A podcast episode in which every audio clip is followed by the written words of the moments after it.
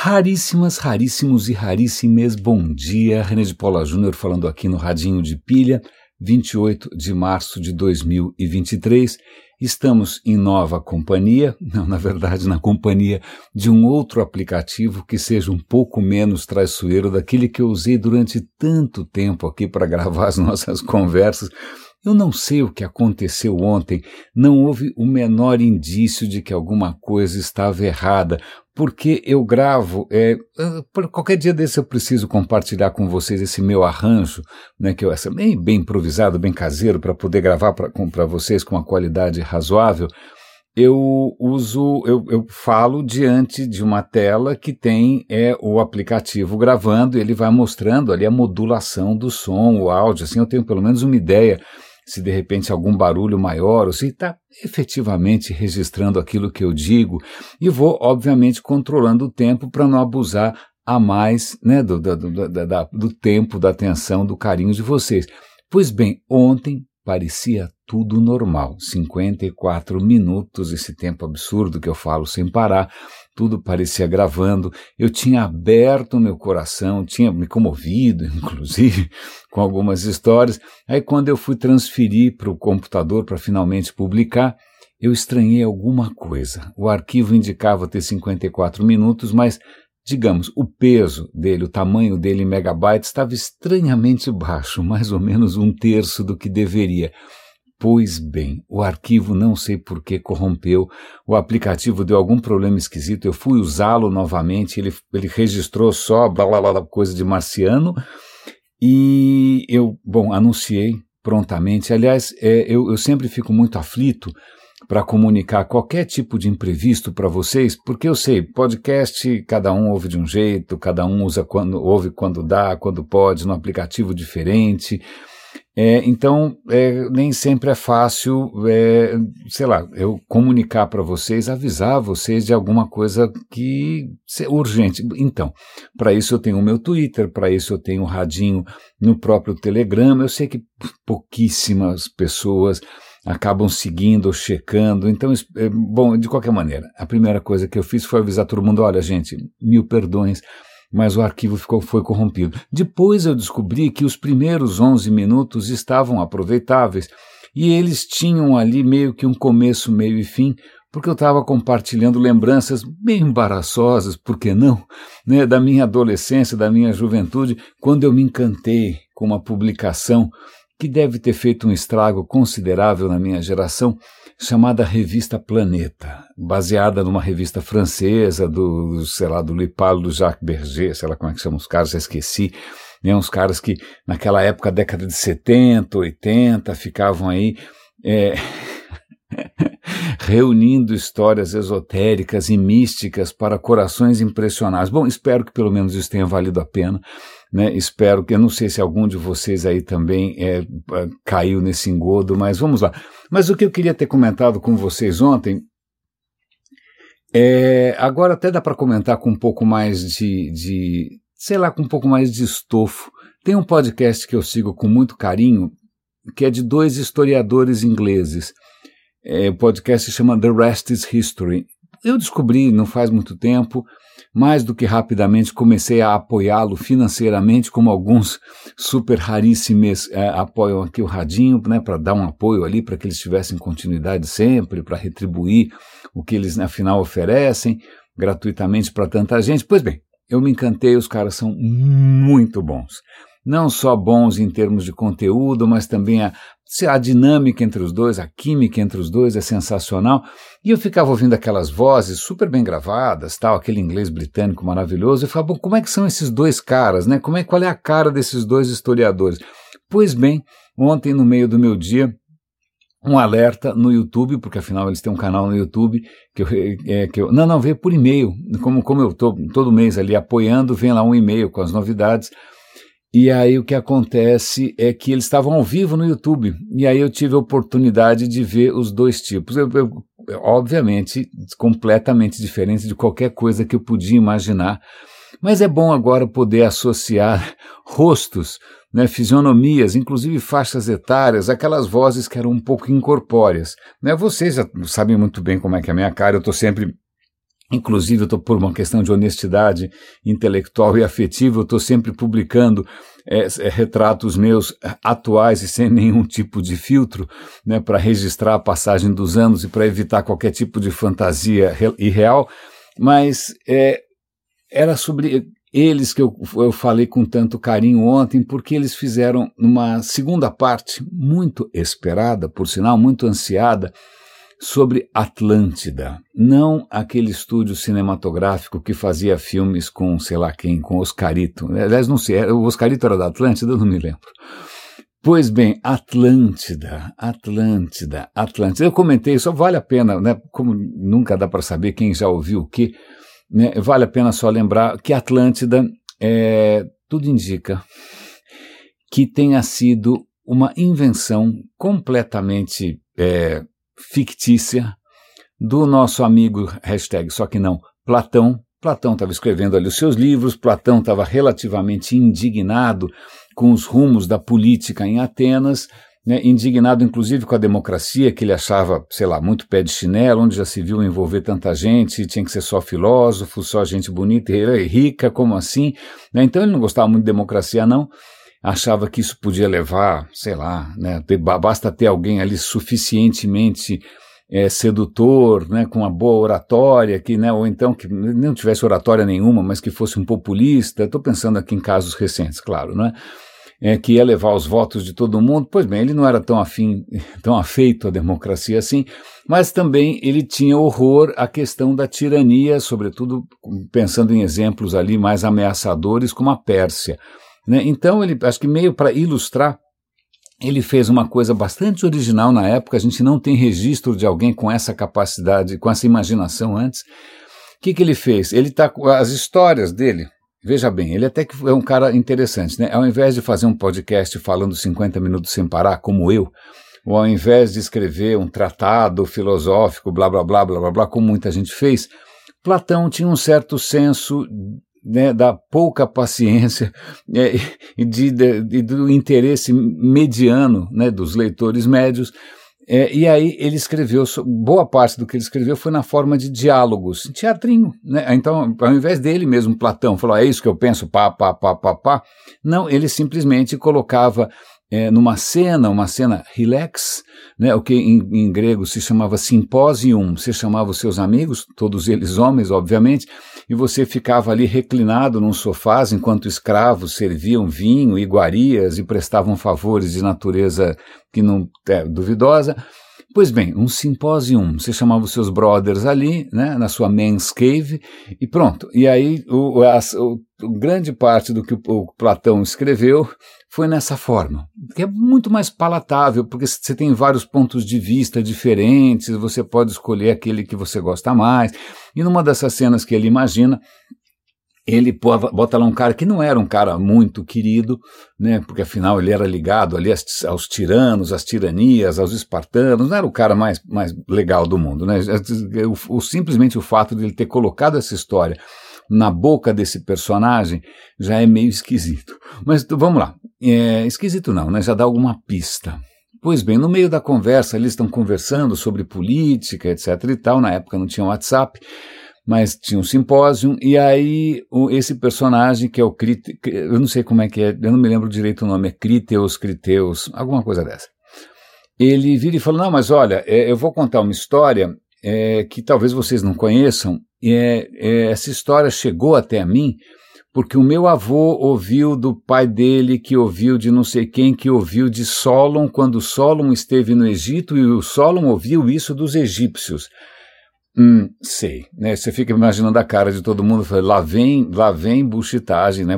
né? O cara está tentando dar aqui alguma aura de legitimidade, mas daí o negócio está meio nebuloso. Mas que história é essa? Conta aí. Ah, a história é que a gente não sabe que já houve outra Atenas. Fala, para com isso, eu nunca ouvi falar nessa história, não, mas veja, os egípcios que disseram que não só houve outra Atenas antes dessa, mas também houve uma outra civilização que não existe mais, que é a civilização de Atlântida. E ninguém ali na sala tinha ouvido falar. E as pessoas ali eram relativamente ilustradas, certo? O que já dá uma pista de que isso não é necessariamente alguma tradição, algum conhecimento milenar que foi transmitido, não. Né? Digamos que até o pessoal ali estranhou. Você deveria ter estranhado também. Pois bem, nessa história, o que esse cara conta? E aí ele vai contar que existia uma civilização é, numa ilha, essa ilha ficava no que hoje a gente chama de Atlântico. Aliás, Atlântico é, vem justamente do nome dessa civilização, porque eles colocam, olha, essa ilha fica para lá de Gibraltar né, para lá das colunas de Hércules, para lá do Mediterrâneo. Esse para lá é o que a gente chama hoje de Atlântico. É, a gente chama em homenagem né, a justamente essa, essa ideia imaginária de, um, de, uma civilização perdida. Pois bem, então eles têm uma ilha gigantesca, enorme. Era uma civilização poderosíssima, isso há 11 mil anos. O cara chutou lá para trás. Né?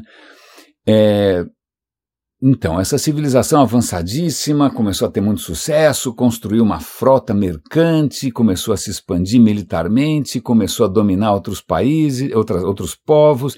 E aí havia uma outra Atenas antes dessa que a gente conhece. Né? Essa outra Atenas era completamente diferente, ela não tinha uma frota mercante, ela vivia da agricultura, ela era uma cidade murada, ela não queria saber de comércio internacional, ela não queria saber de marinheiros, ela só queria saber de infantaria, né? Não, não tinha capitães paraquedistas naquela época, não, felizmente não. Né? Mas veja, então essa Atenas se incomoda com essa expansão de, de, de Atlântida, dos Atlantes, é, e eu sei que esse pessoal de Atlântida estava tão embriagado consigo mesmo é, que é justamente o que em grego, eu estou sempre falando isso aqui, né? É, esse é o pecado grego. O pecado grego é você se embriagar com a sua própria convicção. Você achar que você está ligado, que você sabe tudo e que você não precisa ouvir ninguém e que vai dar tudo super certo. Isso em grego se chama ibris. Né? Pois bem, os atenienses se incomodam com ibris, mas não só os atenienses, mas os deuses do Olimpo. Falam, qual é desses caras? Né? E, e aí eles teriam, né?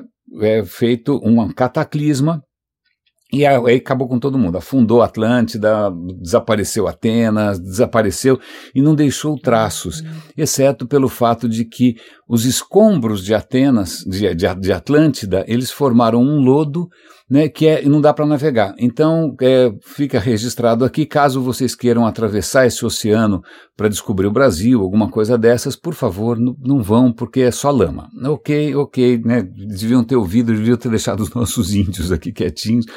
Pois bem, então a história é essa, né, só para recuperar essa, a nossa memória. É o que ele está tentando fazer ali, que o que o Platão tá, colocou essas palavras na boca desse personagem meio duvidoso, é para tentar mostrar é, dois cenários possíveis. Né? Você tem dois. É como se ele estivesse pensando em dois desdobramentos históricos para duas posturas de governo, uma postura expansionista. É, e, digamos, globalizante quase, ou pelo menos é, essa coisa de potência marítima internacional e comércio, e a outra aquela civilização que se fecha em si mesmo, mas que também não é democrática. Bom, sei lá. Bom, em suma, o que o Platão estava tentando fazer ali era ilustrar as suas ideias, era como parábolas, parábolas, certo? Parábolas, metáforas, metáforas. Pois bem, ninguém, ok, mesmo naquela época, ninguém falou, nossa, que beleza, uma revelação, uma civilização perdida, como assim? Não, aparentemente, naquela época, todo mundo que leu isso, isso daí é, reconheceu o artifício literário de Platão. Não achou que ele tivesse, sei lá, tendo algum tipo de sonho profético ou tivesse descoberto algum manuscrito. Não. Todo mundo se tocou do que ele estava fazendo. Né? Tanto é que, veja bem, antes de Platão vir com essa história, Ninguém falava em Atlântida, não tem o menor registro em lugar nenhum. E depois que Platão fala de Atlântida, também ninguém mais fala dessa história, porque se fosse, convenhamos, não, uma verdade revelada, sei lá, ia, não, não, não, não, não. E aí, para completar, obviamente, é, os romanos conquistam a Grécia, Roma vai para o saco, tem Idade Média, tem Idade das Trevas, ninguém mais lembra nada, ninguém né, mais nem lembra que o Platão existia. E, curiosamente, um belo momento, o Ocidente redescobre é, os pensadores gregos, redescobre Aristóteles, Platão, que beleza! Redescobre como? Graças ao mundo árabe. Né? Quando você tem o surgimento do islamismo, a conquista de. Né, os caras começam a conquistar tudo, conquistam a Espanha, conquistam até Constantinopla, vão se expandindo. O que acontece? Os árabes encontram essas obras, eles encontram essas obras antigas e você tem no começo do islamismo, pelo menos, né, um interesse na filosofia, um interesse na matemática, um interesse na ciência. Então, na Casa do Saber, em Bagdá, que a gente já comentou aqui, os caras estavam traduzindo esses clássicos gregos, etc., Pois bem, né, quando a Espanha finalmente expulsa né, os muçulmanos, finalmente para eles, né, expulsa os muçulmanos da, da, da, do seu território, eles, oh, veja bem, eles estavam traduzindo coisas, que beleza, o que, que será que é? Ou seja, a Europa redescobre a si própria, não por mérito próprio, mas graças a um invasor que era mais letrado, que era um pouquinho menos bárbaro do que a Europa era naquele momento.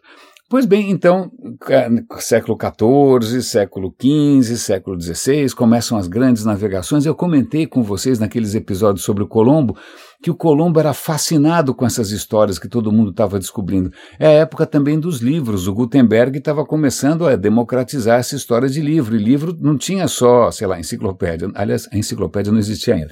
Né, você tinha um monte de fake news, texto religioso, um monte de coisa de louco.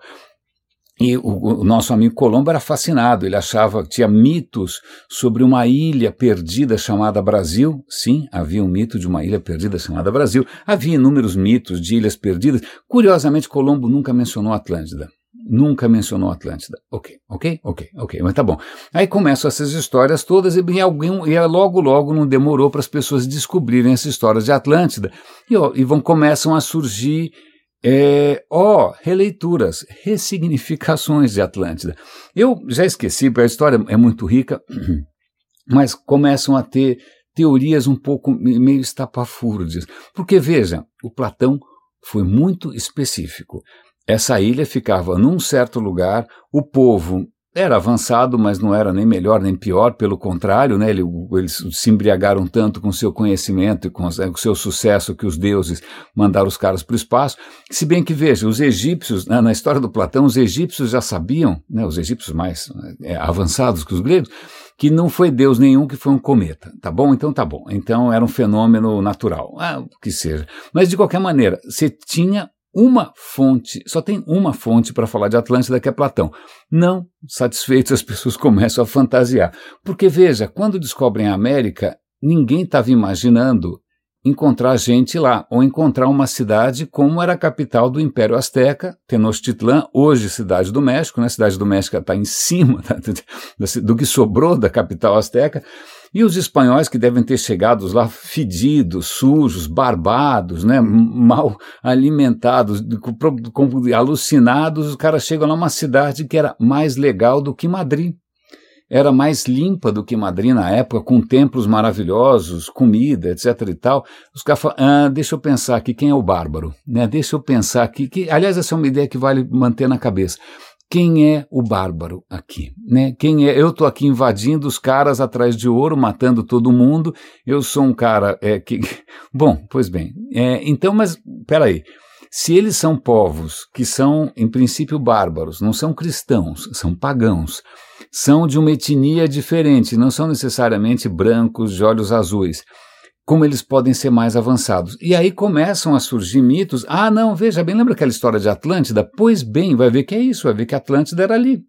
Ou então vai ver, aí eu não vou lembrar os nomes todos, desculpem. Ontem talvez eu tivesse lembrado, mas dois dias depois eu não lembro muito bem. Até o Francis Bacon, que é um dos pais do pensamento científico, se encanta com a noção de Atlântida, mas começa a surgir histórias sem meio sem pé nem cabeça. Olha, na verdade, a Atlântida não acabou de uma vez, sobraram alguns sábios, né, e aí eles começaram a, a, espalhar os conhecimentos, a semear o seu conhecimento avançado em vários lugares do globo, né, e esses lugares do globo, isso explica por que, que tem pirâmides no Egito, então, são os Atlantes.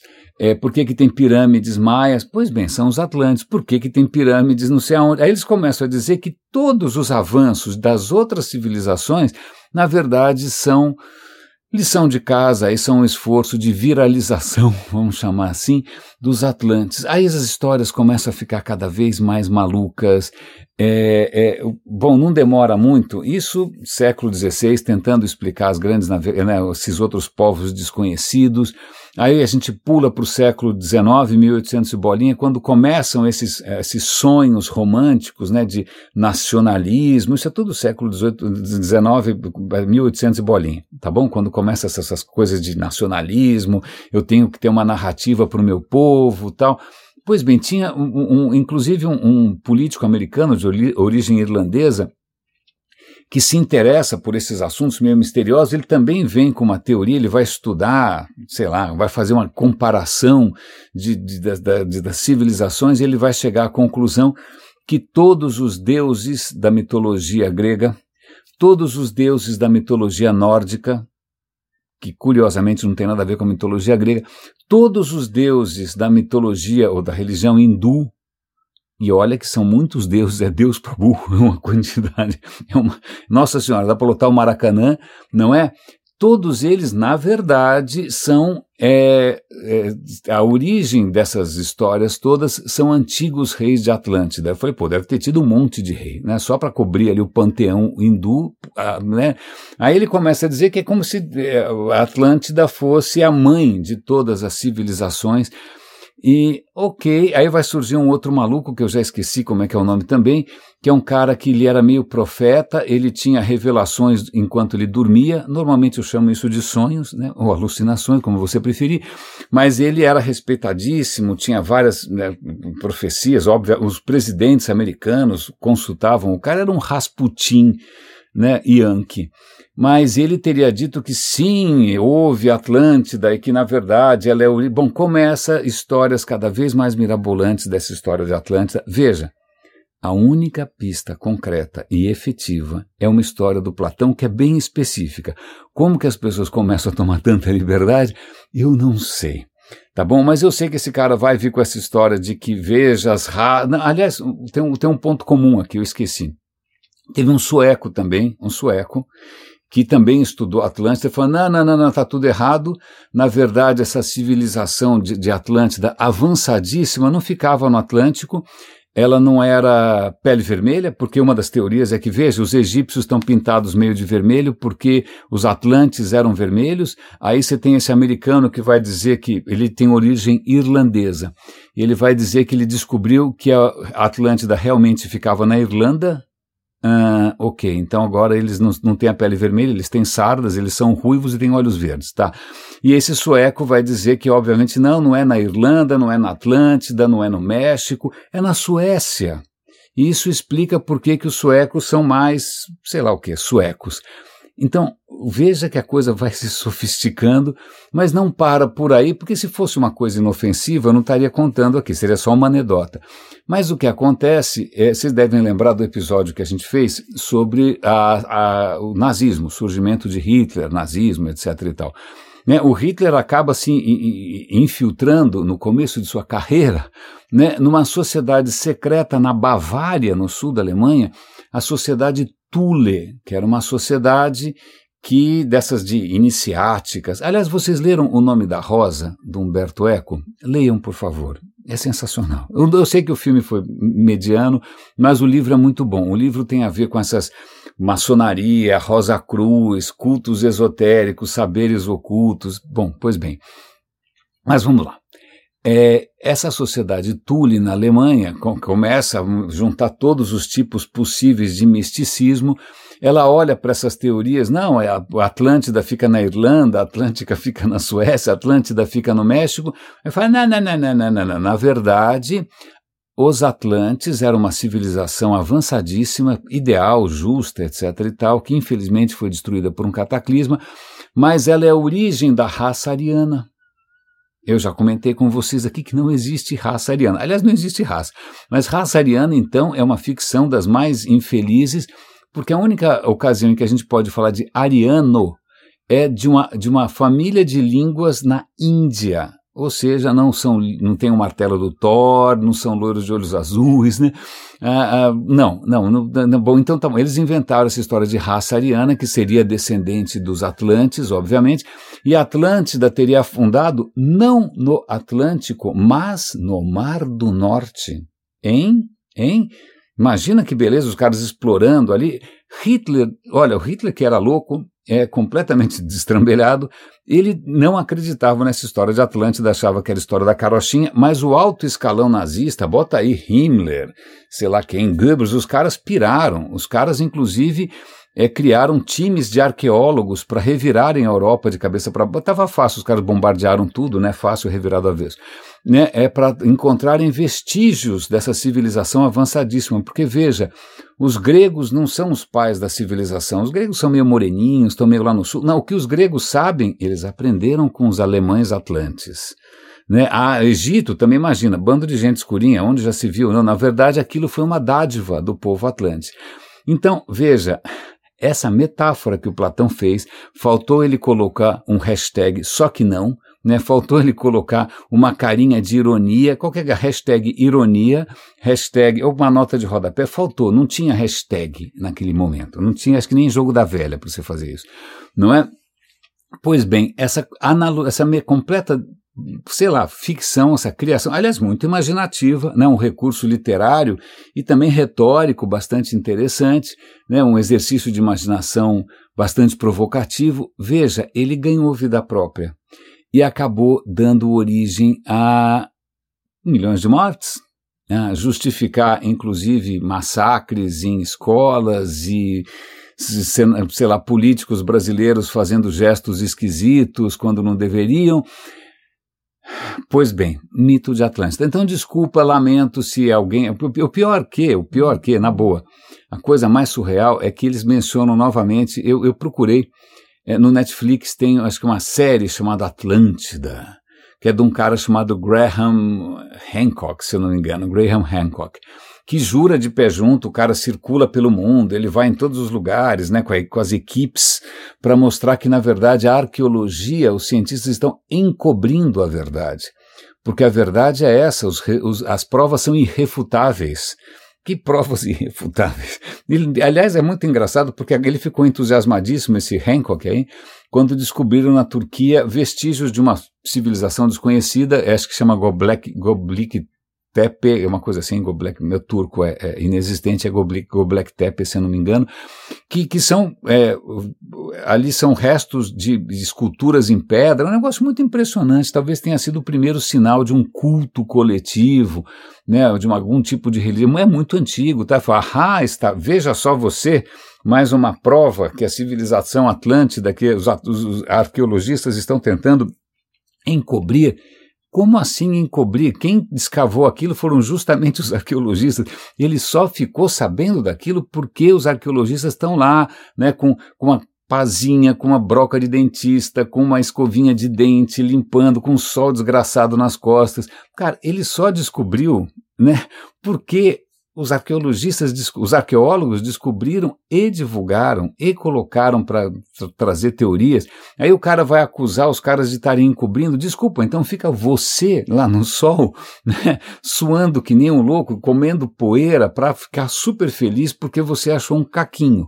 Não é? Mas veja que coisa curiosa. Eu, eu, eu gosto disso porque isso, para mim, se encaixa numa questão que eu acho que está se agravando, eu vou só compartilhar um pouco minha opinião aqui, que é o fato de que, sim, em algum momento a nossa espécie desenvolveu a linguagem, em algum momento a nossa espécie desenvolveu a capacidade da imaginação, de imaginar cenários futuros, mas é, o que acontece é que não é muito fácil a gente distinguir o que, que é imaginação, o que, que é verdade. Certo? Não é muito fácil. A maneira mais comum, mais correta, que inclusive vem funcionando dentro de um certo modo de colaboração chamado ciência, é você validar com os outros. Você fala, ó, oh, eu estou pirando aqui ou isso está acontecendo? Não, você não está pirando, isso está acontecendo. Vamos testar? Né? Ou então não, você precisa parar de fumar esses negócios e beber essa coisa esquisita. É só você estar tá vendo isso, tá bom? Essa sua revelação divina de criaturas translúcidas e luminosas, desculpa, só você está vendo isso, algo me diz que isso é ok, ok, ok. Mas o que acontece é que hoje, como a gente tem de inúmeras maneiras reforçado o individualismo. Né? Você tem a, a, internet que deveria ser uma plataforma colaborativa, virou uma plataforma conspiratória, né? onde você só vai se informar com aquilo que confirma seus próprios preconceitos, onde você só vai se juntar a pessoas que pensam como você. Então, eu acho que está diminuindo a, a, a nossa chance de distinguir o que, que é uma completa fantasia né, do que tem algum, alguma aderência com a realidade. E essa aderência com a realidade a gente só vai realmente saber, não é através do pensamento crítico, e desculpe aqui a minha crítica, não, pensamento crítico sozinho não salva ninguém porque a gente não, a gente vai se confundir. Tem um monte de grandes pensadores críticos que acreditaram em bobagem. Vale lembrar Inácio de Loyola, que é um, que é um querido, que é um, um autor maravilhoso, ele foi um dos editores da revista Planeta. Né? Francis Bacon, um dos pais da ciência, ou pelo menos do pensamento científico, também se encantou com a história de Atlântida. Né? Então veja, eu, isso é só um, uma, um editorial, não sou só eu falando aqui a minha opinião. Eu acho que se tem alguma coisa que coloque em risco, coloque em xeque a, a possibilidade de que a gente tenha um futuro um pouquinho mais humano, é justamente essa facilidade com que hoje a gente se retrai para dentro de um mundo imaginário que faz lembrar, obviamente, a caverna de Platão. Mil perdões, a garganta falhou aqui um pouquinho. Aliás, espero que, que esse microfone esteja funcionando direito. É só um, um, um comentário aqui de bastidores. Dessa vez eu estou com um segundo microfone, estou com redundância para evitar né, que eu seja surpreendido da pior maneira. Mas a caverna de Platão, que também foi uma ideia que fez bastante sucesso, essa ideia de que nós vivemos num mundo de ilusões projetadas no fundo de uma caverna e que o caminho para a iluminação é você seguir o filósofo, entre aspas, ele, né, aliás, compre meu novo livro, etc, etc, etc, né, é, é, assine a minha newsletter ou acompanhe meu podcast, é você seguir o filósofo no caminho da verdadeira luz. Né, é, não é bem assim. é, essa ideia de que alguém sozinho consegue descobrir uma verdade e, obviamente, ele vai ser o profeta e, obviamente, ele é filho de, do cara que inventou essa história toda e que, obviamente, Atlântida era no país que eu nasci, ou qualquer coisa parecida. Não, é, o que é curioso é que essa caverna não parece ser assim uma condição de opressão, uma condição meio perversa. Aparentemente, é, a natureza humana gosta de uma boa caverninha. Se deixar, né, o que a gente está fazendo é fazer uma caverna aí com som surround, é, imagens em 4K, HDR, usando óculos do Mark Zuckerberg. E desculpa, né, vamos, vamos agora tem outras histórias aí. Acho que tem uma história para mim que é particularmente é, tocante. E eu li ontem à noite. É, comecei achando que fosse, sei lá, uma história menor, mas é, eu acho que ela tem algumas sementinhas aí. A questão é vespas, ok? Vespas, ok, não é um assunto, sei lá, eu detesto insetos, né, que tem uma agenda meio misteriosa, Pois bem, vespas. A questão é a seguinte: vespas. É, existem várias espécies de vespas. Né? Eu não sei se elas sabem, a gente sabe. A gente sabe que existem. É, é, é essa, eu não lembro mais como é que é a classificação dos, dos, da, da, da vida. Né? Lá, quantos anos? Século foi 1600, 400 e poucos anos atrás, um cara chamado Linneu, um sueco, né, ele falou: olha, eu, eu tive uma ideia, vamos classificar todas as formas de vida numa árvore aqui. Você vai ter gênero, espécie, filos, ordem. Eu sempre esqueço. Né? Tem ordem, tem, você vai ter os mamíferos, os paquidermos. Vamos, vamos botar aqui tudo arrumadinho. O cara tinha toque, era um sueco com toque que resolveu arrumar uma maneira de você classificar super sistemática, muito aristotélica, inclusive Aristóteles tinha uma ideia parecida, e o que tanto que quando ele lançou esse negócio, ele, ele classificou sozinho 12 mil espécies diferentes. Ou, ou, ou, a Suécia é mais exuberante do que eu imaginava, quem sabe o cara deu um rolê, não sei. 12 mil, é um belo trabalho. Naquela época, como que você classificava uma espécie? É pelo que dava, né? Por, caracter, por características externas, né? Características anatômicas. Pera, olha aqui, ó, esses caras aqui tem a perna mais comprida, o chifre mais curto, é, deve ser outra espécie. Aliás, como é que você distingue, é, como é que se define o que é uma espécie? Não é uma coisa muito simples. A, a definição mais comum, muito antiga, você tem, você, você tem dois animais que são parecidos. Eles conseguem cruzar? Sim ou não? É, se não conseguirem cruzar, ok, são espécies diferentes. Agora, eles conseguem cruzar? Sim. O descendente deles é fértil? Porque se for um descendente estéreo, se for algum mestiço estéreo, então não é espécie. Ah, ok. Então, quando um cavalo cruza com, sei lá, com um burro, eu nunca sei direito essa história. Nasce uma mula, eu, não sei, eu, eu, não sei qual é a sequência. Eu sei que uma dessas criaturas, infelizmente, é estéreo. Muito útil, simpaticíssima, várias características positivas, levou não sei quem para não sei aonde na cruz. Ok, mas é estéreo. Ok? Ok. Então, isso são duas espécies diferentes. Então, a noção de espécie estava muito ligada, primeiro, a diferenças óbvias, né, que é o que você tinha naquele momento, certo? Não tinha microscópio, não tinha nada, né? E aí é também, obviamente, essa capacidade reprodutiva. A gente já comentou aqui no radinho que essa é um conceito bastante limitado porque a gente descobriu que na hora que a coisa aperta, é, às vezes as criaturas se reproduzem. Você pode ter um urso polar, como né, não tem mais, o Polo Norte está indo embora, o urso polar no desespero cruza com um urso marrom e pronto, nasce um mestiço. Né. Então, a gente achava que não reproduzia, mas na hora do vamos ver, né, na hora que a água bate na bunda, literalmente, tudo bem, ah, ok, então tem mais mestiços do que a gente imagina, e também essa história de você só avaliar pela, pela, pela aparência, o que depois foi evoluindo, né? a morfologia, a anatomia, a fisiologia, mas de qualquer maneira, coisas que você consegue observar com um microscópio, com uma lupa, tem limitações. E aí esse artigo na Wired, que fala sobre vespas especificamente, está contando uma história que é triste. Acontece que nós estamos vivendo um apocalipse dos insetos. Os insetos são as criaturas mais abundantes nesse planeta. Esse é um planeta de insetos. Desculpa se o seu ego se ressente disso, mas o que mais tem no mundo é inseto. Não, se você não levar em conta, obviamente, bactérias, vírus, tá, mas assim, ok. Criaturas um pouquinho mais sofisticadas, insetos, mas tem um monte. Besouro tem 400 mil espécies de besouro. Eu não tinha ideia, eu não vou perder o sono, eu já estou sentindo algum leve comichão na minha perna esquerda. Então, 400 mil espécies, eles até contam de um biólogo que estava fazendo esse esforço de catalogação da vida né, nesse planeta e chegou um religioso e falou: Ó, oh, o que, que a contemplação da obra divina né, leva você a concluir sobre Deus? E a resposta foi: porra, Deus gosta de besouro pra caramba, porque tem uns 400 mil diferentes. Pois bem, então quem sabe é isso, a gente interpretou tudo errado. Quem sabe né, a criação, o Gênesis tem que ser reescrito, porque aparentemente a grande fixação do cara mesmo era fazer besouro. Mas, pois bem, são 400 mil besouros ou são mais? Quantas espécies de vespas tem? Ah, muitas, eu já esqueci o número também, até uma coisa descomunal, 100 mil.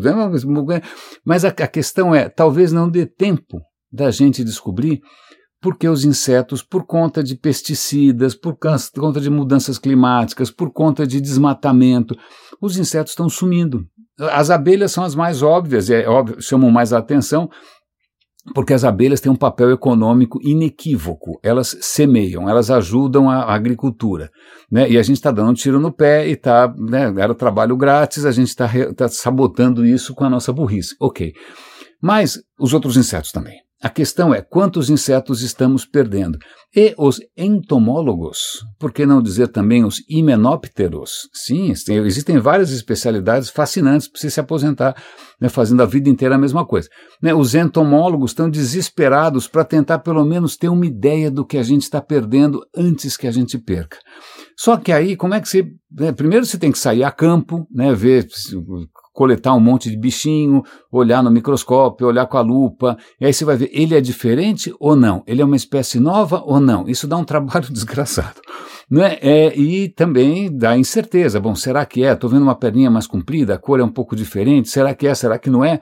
Mas os caras fazem o que podem, eles entrevistam ali um, um cara que está décadas e décadas fazendo isso no meio de tudo quanto é mato possível e imaginável, coletando tudo quanto é tipo de vespa, vespas que tem um milímetro, uma coisa de louco. Pois bem, esse cara, recentemente, ele, no desespero né, de dar conta dessa, dessa destruição, desse desaparecimento acelerado, ele resolveu publicar 403 novas espécies de vespa, ok, certo? certo 403 novas espécies, de, acho que é isso, de vespa, mas de uma maneira um pouco diferente, um pouco mais moderna. Ele publicou uma foto com um código de barra. A questão é a seguinte: Durante séculos, os biólogos seguiam os passos de Linneu, o sueco, que eu não sei se acreditava em Atlântida ou não, são outros 500. É, é possível que sim, porque Linneu, inclusive, quando publica sua obra, ele coloca as raças humanas numa estranha árvore que sugere uma estranha superioridade. Então, Linneu é, caiu nesse, nesse engodo. Ok.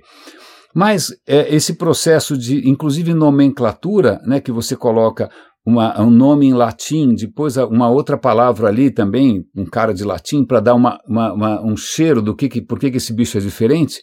Né? Por isso tem Homo sapiens, Homo erectus, sei lá, né? mosca vulgaris, etc, etc. É, todo esse esquema de taxonomia, esse é o nome, chama taxonomia. Não está relacionado a motoristas de praça, taxonomia está relacionada a como você classifica as coisas. Então, essa taxonomia da biologia já era bastante consolidada, dá um trabalho desgraçado, certo, certo. E aí o que acontece é que isso não dá conta, porque muitas vezes você se engana. E hoje, com a popularização, a democratização da análise genética, o que você pode fazer? Aliás, foi ideia de um cara que se inspirou, inclusive, no supermercado. Eu falei, poxa, eu posso de repente, ao invés de ficar ali tentando ver se o abdômen tem a barriga de tanquinho, se não é, sei lá eu, eu posso simplesmente mapear geneticamente, eu posso comparar, ver quais são as diferenças, e se tiver diferença demais, eu vou dizer, meu, é diferença demais, essa diferença genética só pode querer dizer uma coisa que é uma outra espécie. E eu vou apontar para essa diferença genética usando um código de barra. Ok? Ok. Cara, um processo bacana, inclusive muito mais é, revelador, muito mais preciso, muito mais profundo do que ficar contando quantas perninhas tem o, o bicho, né? É, inclusive que dá muito mais pistas sobre a evolução, quem é descendente de quem, quem é parente de quem, mas acontece que isso mexe, infelizmente, com uma maneira tradicional de fazer as coisas. Os caras quase fritaram esse cientista aí do, das vespas, disseram que era pastelaria, que onde já se viu, assim não dá tempo, está acelerando demais. Que falou, cara, desculpa, mas é que não vai dar tempo. Aliás, tem uma coisa extremamente interessante, já que a gente mencionou aqui conclusões é, religiosas e transcendentes a respeito de, é, de, de artrópodos em geral, é, vespas. Essas vespinhas que o cara está estudando ali é do tipo, se eu não me engano, é brominos, brom, brome alguma coisa. É, são vespas muito pequenininhas, elas têm assim às vezes um milímetro, e são vespas que se reproduzem de uma maneira muito peculiar. Né? O que, que elas fazem? Uma ali, por exemplo, ela, ela é especializada, focada, né? É, a, a vida inteira depende disso, ela é especializada numa determinada lagarta.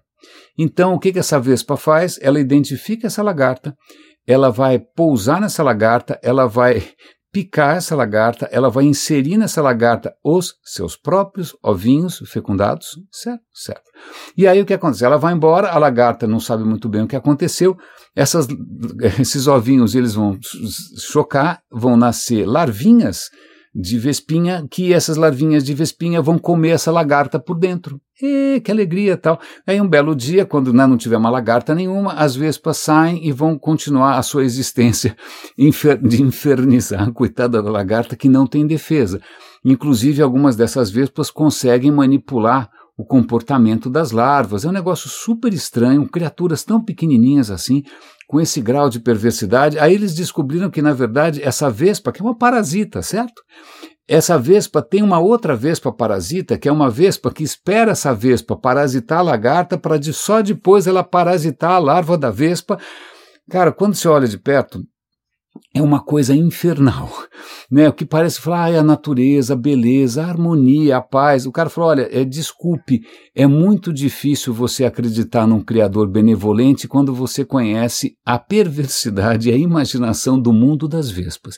Então, se você quiser manter a sua teologia, né? Se você quiser manter a sua imagem, sei lá, de, de alguém barbado que por acaso trabalhou uma semana só na vida e depois se aposentou, é, pois bem, não estude as vespas, tá bom? Porque as vespas colocam em xeque muitas coisas. O único barbado que explica as vespas não é o Marx, é o nosso amigo Darwin, mas a questão é que as vespas estão desaparecendo o tempo todo. Mas aí eu vou chegar num, num ponto que eu achei absolutamente fascinante, que é uma notinha, uma coisa pequena, num parágrafo menor, né, que ele está citando a, a, a, dificuldade que é para um, um, um pesquisador para ele perceber os próprios erros. Né? Por isso que ciência depende basicamente, basicamente de você mostrar tudo para todo mundo, certo? Certo.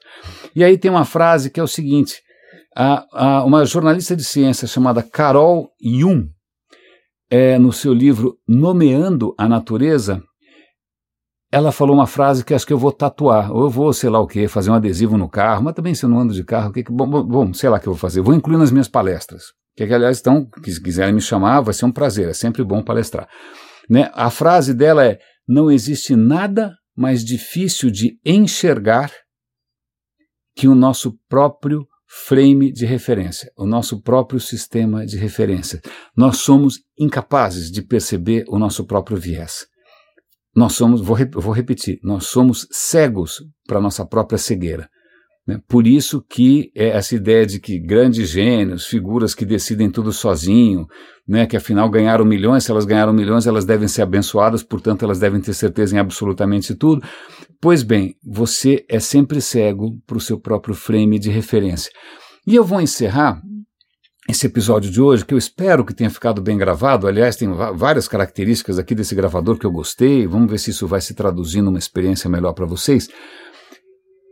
Tem o, o, se vocês têm ainda TV a cabo, eu sei que muita, muita gente já desencanou, mas eu tenho lá a antiga NET, que é hoje chama Claro, e lá tem um canal francês que se chama TV 5, e o TV 5 tem um programa que eu já recomendei para vocês que chama Échappée Belle. Échappée Belle quer dizer belas escapadas. Não, não são histórias de adultério, não são histórias de gente pulando muro, são histórias de viagens, ok? Viagens. É, é, é, o programa tem na TV a cabo, mas eles também têm um canal no YouTube. Então, caso vocês queiram dar uma olhada lá, mesmo que a língua não seja familiar para vocês, pelo menos é um colírio, é super bem feito. Os lugares que os caras vão são espetaculares. A gente viu recentemente, bom, eles vão para tudo quanto é canto, Ilha de Malta, Pirineus, lugares que você nunca imaginou na Suíça, vieram para o Nordeste aqui no Brasil, vão para, cara, os caras estão sempre viajando. E aí você fica imaginando, será que esse é o emprego dos seus sonhos ou dos seus pesadelos? Não sei, difícil dizer. Mas esse final de semana a gente assistiu um episódio sobre o Tahiti. Eu não sabia nada sobre o Tahiti, vagamente eu lembrava do Van Gogh, Van Gogh foi lá, né, achou que Paris estava se modernizando demais, essa história de revolução industrial é um mico, né, onde já se viu fotografia, modernidade, deixa para lá, eu vou para o Tahiti, né, a gente está colonizando esses caras de qualquer maneira, vou viver lá pelado, vou pegar sífilis e passar sífilis para todo mundo, uma beleza, não é? Gauguin está enterrado, está enterrado lá, viveu lá no Tahiti. E o que mais que eu sabia do Tahiti? É muita gente vai passar lua de mel lá e tira aquelas selfies naqueles, naquelas choupanas, super despojadas as choupanas, em cima de um mar translúcido, só que custa, sei lá, mil euros por dia. Mas tudo bem, que despojamento. Né, que beleza, a natureza, não é mesmo? Por mil euros por dia, ou alguma coisa parecida com isso. Pois bem, eu não sabia muito sobre o Tahiti. É, em primeiro lugar, uau, né? Agora, toda vez que eu pensar em paraíso, não vou pensar em Adão, Eva, serpente, não. Aliás, eu descobri recentemente que a ideia de pecado original vem de Santo Agostinho. E por que, que você vai chamar esse cara de santo? Porque essa é uma invenção completamente perversa. Eu prefiro as vespas. Como é que alguém vai imaginar que uma criança nasce pecaminosa, já nasce devendo, quando isso não está em nenhum texto do, do, do, do livro canônico, o cara tira isso da cachola de. Bom, ok, ok, desculpa. Bom, mas tá bom. Quando agora eu penso em paraíso, não tem nenhum anjo com a espada flamejante. Não, não, não, maçã, não. Se bem que ninguém fala em maçã, né? Se eu não me engano, aquilo é só um fruto, não era uma maçã. Tem algum, tem, alguém tem que explicar por que, isso virou uma maçã. Mas, ok, voltando. Agora, quando eu vou pensar em paraíso, eu vou pensar no Tahiti. Não só por causa daquele mar inacreditável, translúcido, a água absolutamente transparente. Agora eu vou fazer um parêntese, muito interessante, aliás, o parêntese. Por que, que a água é transparente? Porque essa é uma boa pergunta. Por que a água é transparente? Aí a resposta é: ela é transparente para você, cara pálida, porque para as frequências que o seu olho enxerga, a água é transparente não é mesmo? Talvez se fosse para outras frequências, se você quiser enxergar em infravermelho, é, não é tão transparente assim. É, em outras não é tão transparente assim.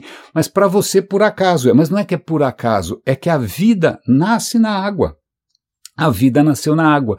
Então as criaturas que primeiro descobriram, olha, aparentemente tem luz lá fora, né, como é que eu posso né, usar isso para me orientar?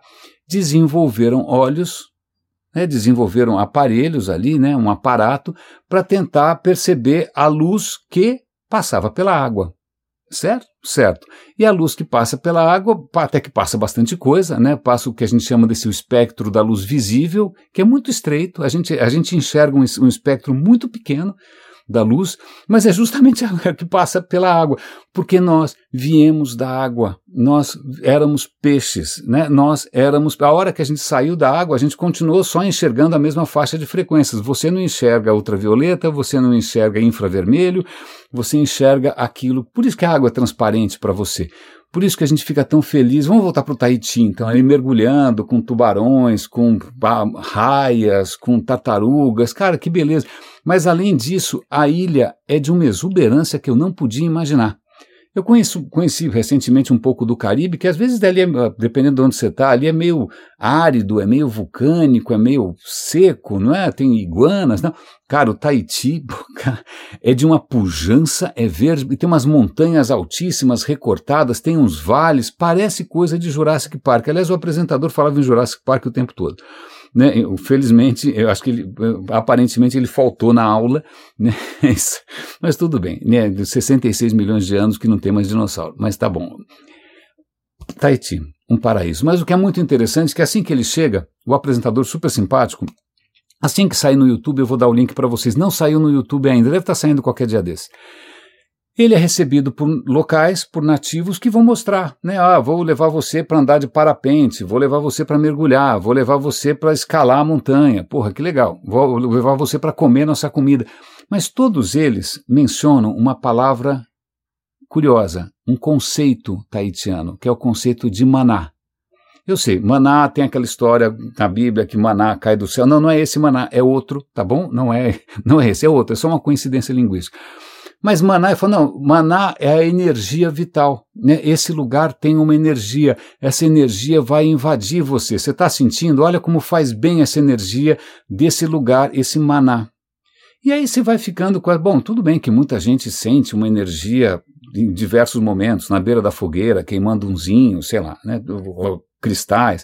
Ah, aliás, faltou eu colocar aqui numa dessas teorias sobre Atlântida, um desses, aquele cara que tinha visões durante o sono, ele diz que, na verdade, os Atlantes são os, os, os antepassados dos povos é, originais americanos, né, os peles vermelhas, e que eles tinham descoberto o segredo da geração de energia através dos cristais. Então, se você, alguém já falou para você que cristais, eu já ouvi isso inúmeras vezes, que tem propriedades extraordinárias, que acalmam, que são, sei lá o que, alucinógenos, eróticos, seja lá o que for, Vem, desculpa, foi esse xarope que inventou, e inclusive essa seria a explicação por Triângulo das Bermudas, certo? As coisas desaparecem lá porque tem cristais do tempo de Atlântida.